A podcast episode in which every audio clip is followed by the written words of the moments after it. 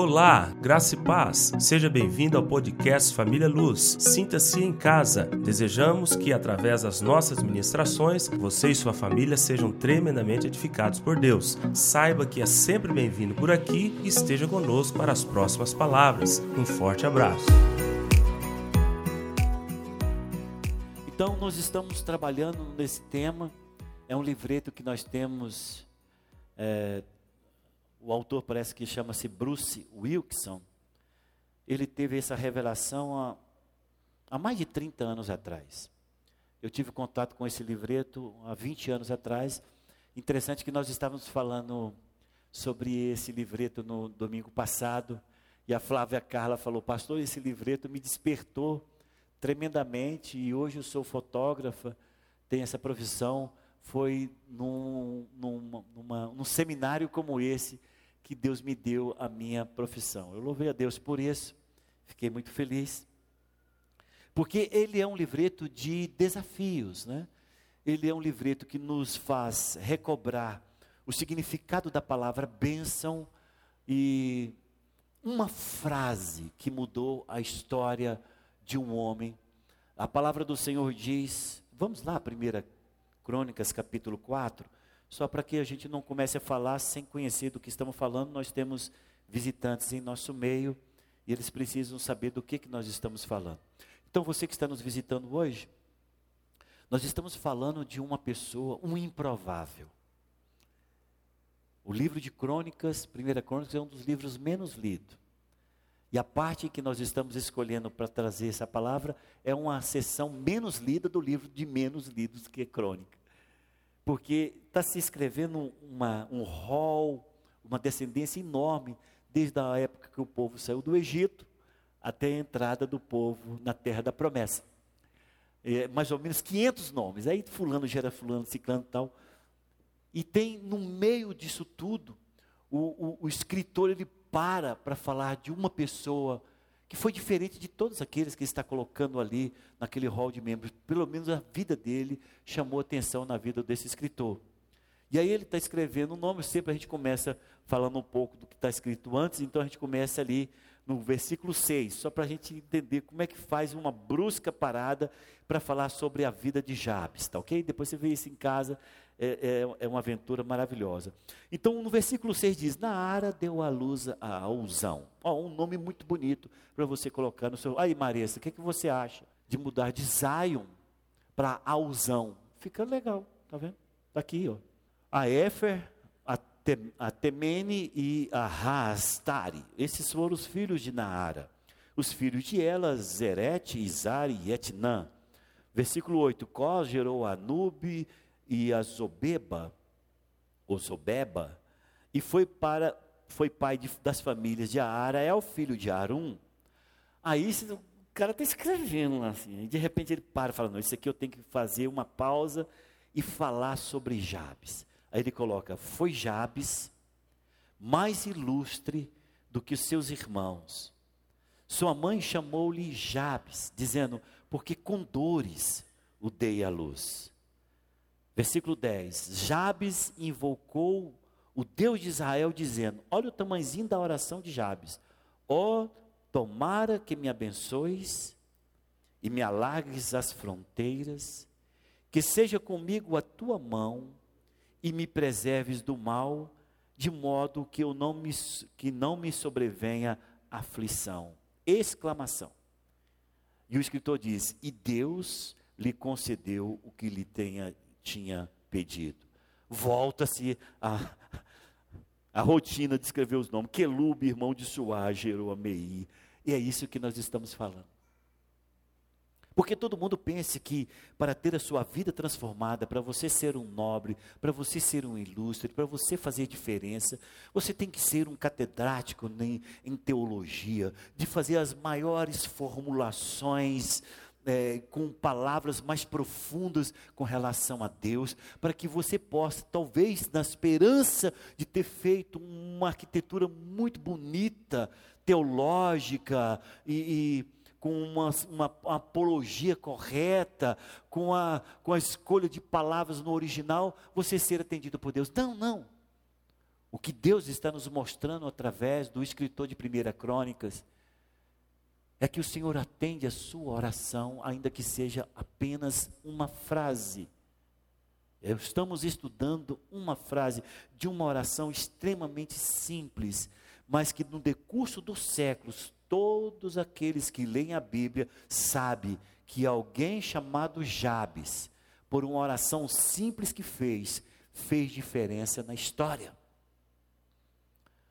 Eu falava que não fez a história como fez Moisés, não fez a história como fez Davi, não fez a história como alguns dos apóstolos, não, mas ele fez a diferença. Ele fez a diferença na sua família, ele fez a diferença no seu clã, ele fez a diferença na vida de pessoas, ele fez a diferença na vida desse escritor de Primeira Crônicas, de modo que em todo o seu escrito, quando chega no nome de Jabes, ele para, respira, arruma a voz e fala: Jabes foi diferente.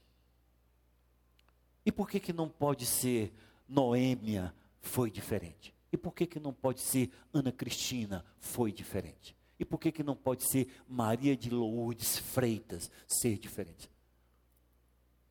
Porque o que nós olha, olhamos é uma oração extremamente simples, feita ao Deus de Israel, e que ele foi prontamente atendido por Deus.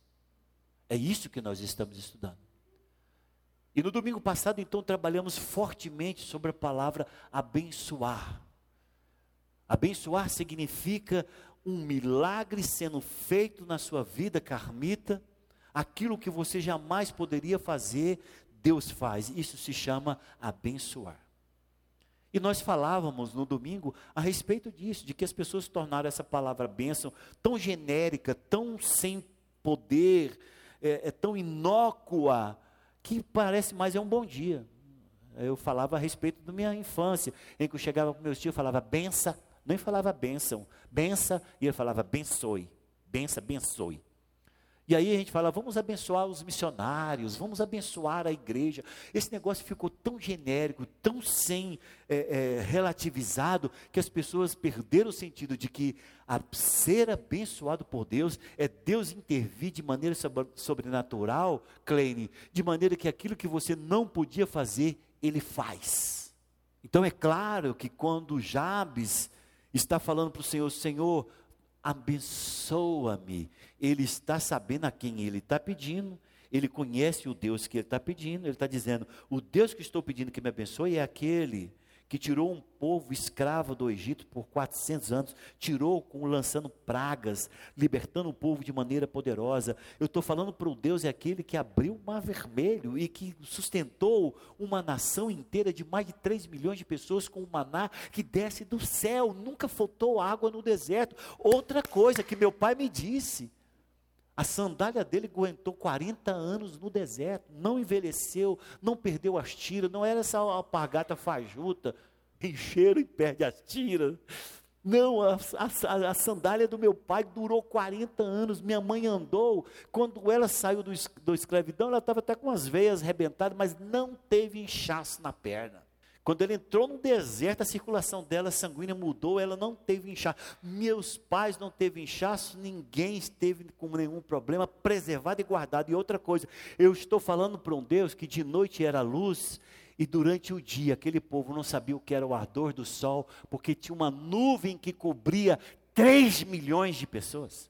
É esse Deus que eu estou falando, me abençoa, Senhor. É importante você saber quando você pede a bênção, a quem você está pedindo a bênção. E aí, ele chega na segunda frase da sua oração, que diz: E me alargues as fronteiras.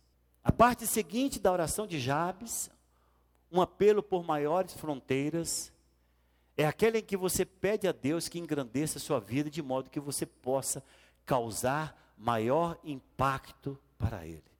Compreenda, Jabes não está ali pedindo somente que expanda as suas terras. É importante você compreender que Jabes está agora numa terra conquistada e foi dividida a partir de Josué para as tribos, e cada um tinha extensões imensas de terra para cuidar, para colher, né? pegaram às vezes plantações prontas. Não, Jabes não está falando tão somente com relação ao tamanho da sua terra. Quando Jabes está falando que me alargue as fronteiras, é: Senhor, eu quero ser abençoado de maneira que eu seja um impacto maior do que aquele que eu estou tendo hoje em dia. É importante salientar, o que nós falávamos no domingo passado, de que Jabes, o significado da palavra Jabes é dor. E nós sabemos o quanto era importante as pessoas que tinham seus nomes estabelecidos no Velho Testamento, porque era quase que o destino da pessoa definido pelo nome. Jabes simplesmente disse: Com Deus, com meu Senhor e com aquele que eu conheço, esse nome não tem poder sobre mim, o meu destino pode ser mudado e eu sei que eu posso ter muito mais do que aquilo que Deus já me deu. Hoje nós temos três pessoas, três tipos de pessoas que não querem a bênção de Deus. Vamos ver se você se enquadra nenhuma. Se você não enquadrar nenhuma dessa, você é um potencial Jabes para receber a bênção de Deus. Nós temos três tipos de pessoas que não querem a bênção de Deus. O primeiro tipo de pessoa, Charles, é aquele que diz o seguinte: a salvação já foi bênção. O resto agora, o que vinha é graça. Tem pessoas na igreja que pensam desse jeito. Não, já, te, já sou salvo, graças a Deus, obrigado. Não quero mais nada de Deus. Vai ser assim.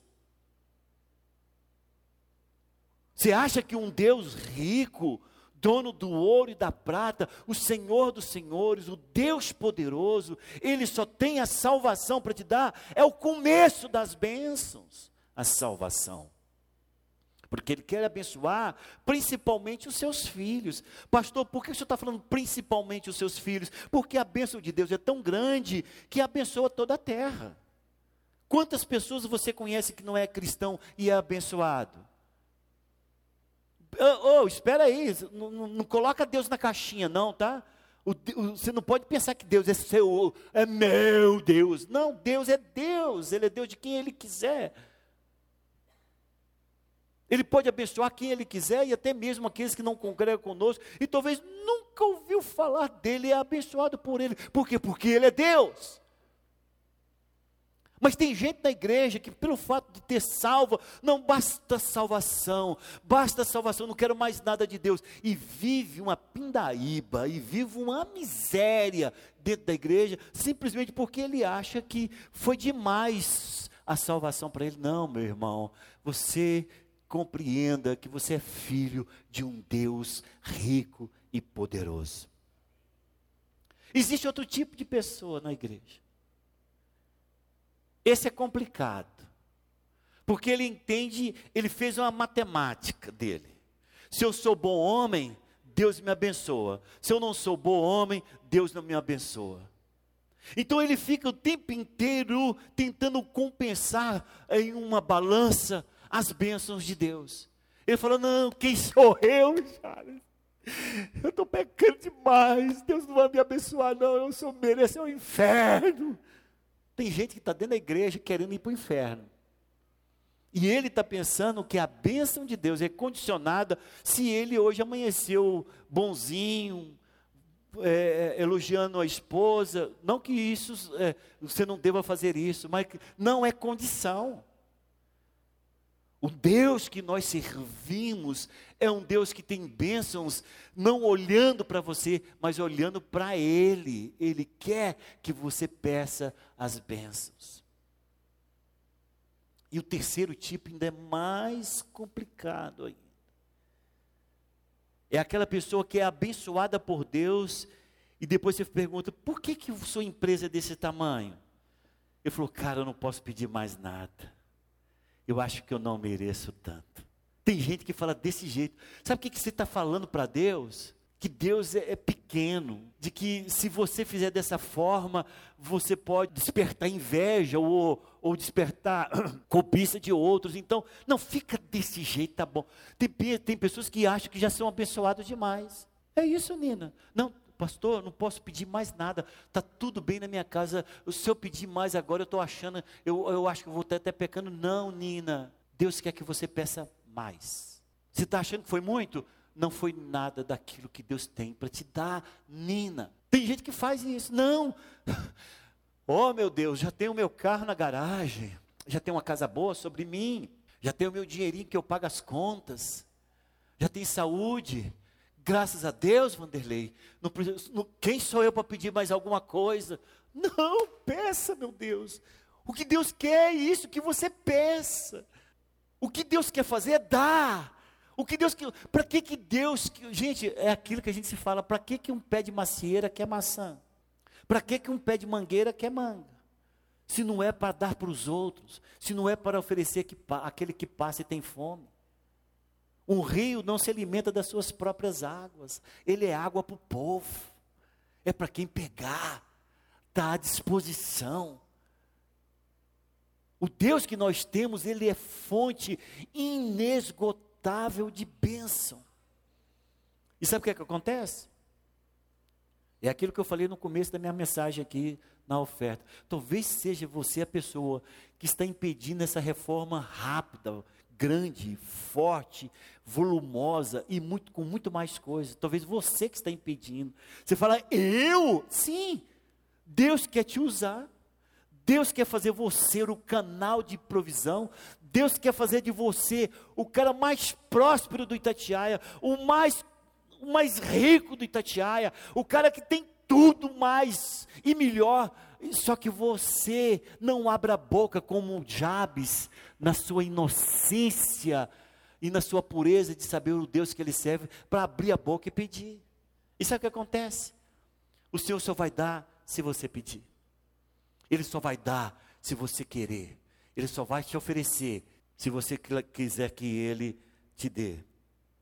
Quando Jabes clamou a Deus, alarga as minhas fronteiras, ele observou o seu contexto e concluiu: Eu não nasci para ter só isso. Bruno Marcel, tá bom para você? É só isso que a vida te reserva? Ou a vida te reserva você ser um, o comandante da Polícia Militar do Estado de Goiás. Por que não? Ah, é demais, Brani. Não, tô só, não é você, irmão, só estou usando seu nome. Mas eu estou mostrando para você que às vezes a gente acha que é, é, é muito, muita areia para o meu carrinho, pastor. A sua postura é dizer isso. Eu não nasci para ter só isso. Toma tudo aquilo que colocares sob o meu cuidado, Senhor, e aumenta-o para a tua glória. Essa parte aqui é importante. Porque você pode perguntar, tá, por que, pastor, eu, Clênia, teria uma casa para atendimento de pessoas idosas? Cada um pagando 10 mil reais por mês para que eu cuide delas e usando isso. Por que, que Deus faria isso para mim? Não é para fazer você mais bonito do que as outras. É para você fazer o que Deus está te dando para a glória dele. É de você ajudar é de você estender a mão, é das pessoas falar: olha, a Kleine não é uma dona de uma melhor casa da melhor idade do Brasil, não, ela faz tudo. Que amor que tem, quantas pessoas foram para aquela casa desiludida e saíram dali transformadas pelo poder de Deus na vida daquelas pessoas. Porque interessante, irmãos, que todo mundo só gosta de pregar para jovens como se velhos eh, não tivessem o direito de herdar o céu. Como se pessoas idosas não tivessem o direito de ter uma mudança radical na vida delas.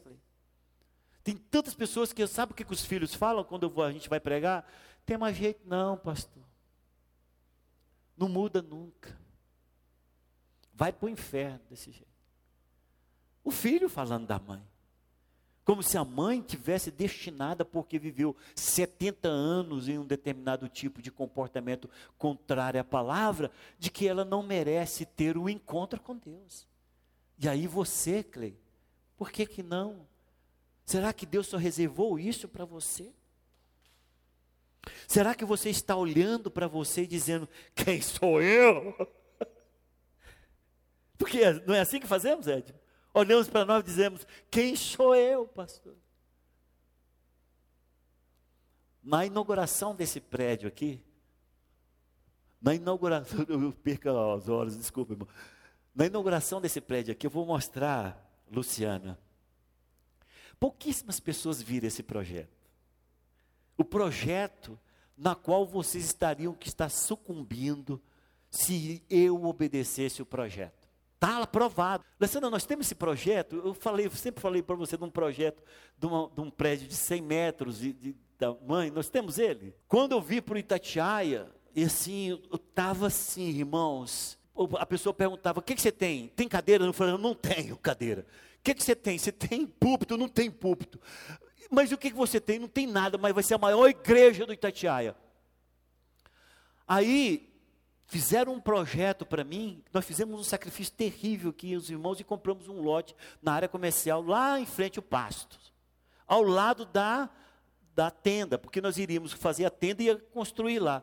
E fizeram um projeto para nós, de uma igreja de 100 metros quadrados. Irmãos, eu acho que esse púlpito aqui, pegando a parte que nós tiramos aqui, era do tamanho do projeto. E falava: esse é o seu destino, você vai ser pastor dessa igreja. Quando eu olhei aquilo, eu falei: não aceito. Eu chorei. Eu, eu falei: não pode, meu Deus. Será que é só isso que o Senhor tem para mim? Sabe o que eu fiz com a área que nós tínhamos lá? Eu estava empolgado demais com a música naquela época. Vendi o lote em dólares.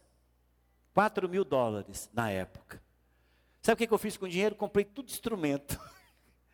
Foi na época que eu falei que nós estávamos tocando Cláudio Claro. Celebrado o teu nome eterno. E os irmãos falavam, nós não damos conta de tocar essa música com esses instrumentos. Eu fui e comprei tudo importado. Falei, agora vocês tocam. Eu tinha uma forma, eu falei assim, eu quero me livrar desse esse dinheiro, tem que ser para louvor da glória de Deus. Esse dinheiro não pode ser, eu não posso investir em mais nada que não seja para a glória de Deus. Eu quero fazer algo para a glória de Deus esse dinheiro, porque Deus tem algo maior para a minha vida. Dentro de uma tenda, um forno, que nessa hora ninguém conseguia ficar lá dentro. Nós não tínhamos culto pela manhã, porque o culto pela manhã era de torrar, fazer, fazer tostadas lá, lá dentro. Mas é, é se você quiser esse tipo de destino. É se você quiser. Mas se você bater o pé e dizer, Senhor, não é só isso que eu quero para a minha vida. Não é só isso que eu quero para meus filhos. Tudo muito bonito. Os meninos seus são os meninos de ouro. Eu não, não quero isso aqui para minha, minha família. Eu quero meus, meus filhos é formados em engenharia. Eu quero é médicos. Eu quero, eu quero meus filhos se destacando nessa nação. Pensa grande. Porque se você se sucumbir ao destino que traçou para você, assim ele será. Charles é dessa época da tenda o tanto de pits que nós fizemos para comprar essa área aqui, vocês não estão entendendo. Mas nós não conformamos com aquilo. E a nossa oração era, Pai, nós sabemos que o Senhor pode fazer muito mais do que isso. Então, vivendo conforme a matemática de Deus. Essa primeira aqui é como nós pensamos. Olha bem, olha lá. Quem está de lá, olha de lá. Quem está de cá, olha de cá. Como? Ah, vamos fazer uma grande obra Mateus, precisamos da sua ajuda. Aí o Mateus já para e já começa a fazer a matemática. Nós somos assim. Oh, não tem jeito, não escapamos disso. A nossa matemática é essa: minhas habilidades, mais minha experiência. É mais do que correto, pastor. A gente precisa ter experiência para fazer um trem desse. Mas meu treinamento, vai ter algum treinamento? Vai ter alguma forma de me capacitar? Tem uma reciclagem? É, tem alguma apostila que fala sobre isso? A minha personalidade, ou seja, aí sim, se eu pegou o cara bravo, porque ele é sanguíneo, ele é colérico, o cara pula para frente. Né? A gente já pensa na personalidade, já pensa no temperamento e pensa na aparência. Como é que é a aparência? Não, o cara está com os olhos vidrados. É, é aquele ali, o senhor pode confiar. Aí a gente pensa que tudo isso dá um território a mim reservado. Essa é a nossa matemática. Não escapamos disso a vida inteira. Eu vou pregar isso aqui e vocês vão ver que amanhã a, essa matemática ela tende a nos prender, nos segurar, nos amarrar. Porque é, é, isso aí é a lógica humana. Essa é a lógica humana. Começamos aqui essa reforma. Todos lembram, mas o Lucas não lembra, porque ele não estava aqui nessa época. Lucas, eu vou te contar. Para fazer essa reforma, nós trabalhamos um ano antes. e fizemos uma poupança de quase 200 mil reais, porque na época os nossos irmãos que estavam trabalhando nessa reforma conosco, ele falou, pastor, 200 mata, dá, dá, dá certinho. O que que nós fizemos? Fizemos isso aqui, ó. A nossa reforma começou desse plano, Maurício minhas habilidades, as habilidades dos irmãos, mas a experiência que tem com relação a, a, material de construção e aquilo que nós precisávamos para fazer essa reforma, o treinamento que eles tiveram no decurso do tempo, estabeleceram o valor, né, a personalidade, o William principalmente, né, que está mais à frente, mas é a Kelly e o William. O William principalmente que teve mais à frente, tranquilidade, deixa comigo, pastor, pode deixar, se eu aqui é com meu comando, pode deixar no meu comando. Aí, a experiência que teve no passado, as expectativas pessoais, eu falei, vai dar certo, vai dar certo, William. Eu pensei, vai dar certo. Já gastamos 450 mil reais. Não é que é promessa que nós vamos gastar. Já gastamos 450 mil reais no que vocês estão vendo. A matemática a nossa matemática, Josafá, não funciona. Deus faz questão. Quando você vai fazer a prova dos nove, todo mundo sabe o que é a prova dos nove? Isso é da minha época. É 39, 9, 18, 18, nós fora 9, nós fora nada, vai embora. Vai ser para ver se a conta estava certa. A prova dos nove. Quando chega na prova dos nove, Edmo, não sobra nada. Não sobra nada. Por quê? Porque essa matemática não é a matemática de Deus. Qual que é a matemática de Deus, pastor? A matemática de Deus é esta. Vivendo conforme a matemática de Deus. Como a Bíblia ensina, minha disposição e minhas fraquezas. Ou, oh, presta atenção aqui. É para você isso, é para nós isso é minha disposição, mas o que? Mas o fato de eu dizer para o Senhor, não dou conta, não tenho força, não tenho, não tenho habilidades, eu sou o improvável dessa circunstância, não tem nenhuma perspectiva de que alguém pudesse olhar pelos olhos naturais e me escolher. É esse que eu sou, Senhor. A matemática de Deus é esta: minha disposição e minhas fraquezas, mais a vontade e o poder sobrenatural de Deus é igual ao meu território expandido. Você pode ter toda a capacitação que o mundo te oferece, mas se você quer experimentar, segundo a Bíblia, os milagres que Deus tem reservado para aqueles que o temem, para aqueles que o amam, para aqueles que respeitam Ele, você tem que compreender que não pode ter glória humana naquilo que Ele vai fazer, Leandro. Você não pode pedir a Deus para te ajudar você a andar, ainda que a bênção dele está sobre você, para você andar. Você não pode falar, Senhor, me ajuda a dar um passo. Um passo. Por quê? Porque são coisas que você já pode fazer. Não há uma intervenção sobrenatural para que você possa levantar sua perna e cruzá-la num culto como esse de manhã. Mas, irmão, se for para você sair daqui voando, aí você vai precisar de Deus. Sabe por quê? Não tem registrado na história humana de que um Leandro possa ter saído do culto voando. É isso que eu quero mostrar para vocês. Não é o fato de você dizer, ah, eu, eu, eu vou, vou dar tudo de mim. Não, que seu tudo tem que ser nada. Para que o tudo de Deus seja tudo na sua vida.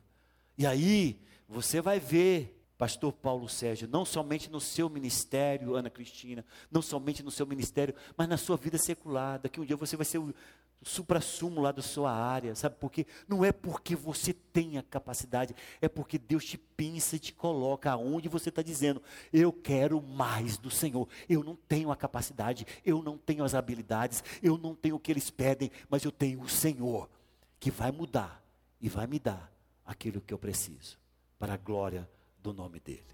Amém? Vamos colocar em pé neste momento.